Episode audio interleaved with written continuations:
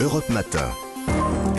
Alexandre Lemaire et Amblin Roche. Merci de choisir Europe 1. Dès votre réveil, vous avez raison d'être là. C'est l'histoire dingue d'Anissa Haddadi. Avec un jeu d'enfant que vous nous racontez, mais alors une, une, une partie, euh, une partie de de cache-cache, hein, c'est ça qui aurait Mhm. pu bien, bien mal finir. hein. Nous sommes au Bangladesh le 11 janvier dernier. Un jeune ado de 15 ans, Fahim, est en train de jouer avec ses copains à cache-cache.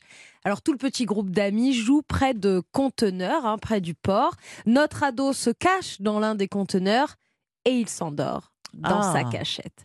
Pendant son sommeil, pendant cette sieste qui aurait pu lui coûter la vie, le conteneur est chargé sur Aïe, un aïe, aïe. cargo direction la Malaisie. Ah oui, donc euh, sur le bateau, quoi. Bon. Ah oui, ça y est, parti. Comment euh, ce jeune garçon s'en est sorti? Parce que si vous nous racontez cette histoire, c'est que ça va. quoi. Alors ça finit bien, je préfère pas vous spoiler, mais je veux pas vous créer d'angoisse, ça finit bien. Mais Fahim sera retrouvé beaucoup plus tard par un marin employé du cargo qui entend un bruit venir du conteneur. En fait, Fahim taper avec sa main sur les parois du conteneur. Ça veut dire quoi beaucoup plus tard? Je sens l'angoisse monter en vous, Alexandre, Eh, beaucoup une sorte de claustrophobie que vous ressentez ce matin.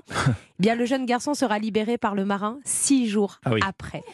Une fois seulement que le cargo sera accosté à Kelang, en Malaisie, à 2500 km de Ouais, chez lui, puisqu'il est parti du Bangladesh. Alors, euh, Fahim sera retrouvé assoiffé, affamé, Ouais. affaibli et fiévreux. Il sera pris en charge, hein, bien sûr, par des équipes médicales.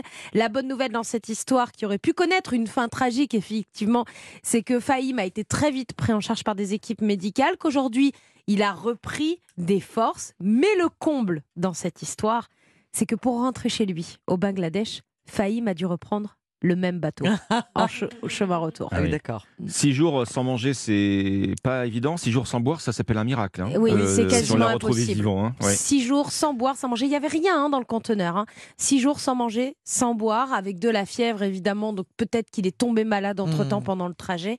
Mais il a été retrouvé vivant. Il est affaibli hein, sur les vidéos. On, voit, qu'il ouais. est affaibli. Mais aujourd'hui, il reprend des forces. Il a 15 ans.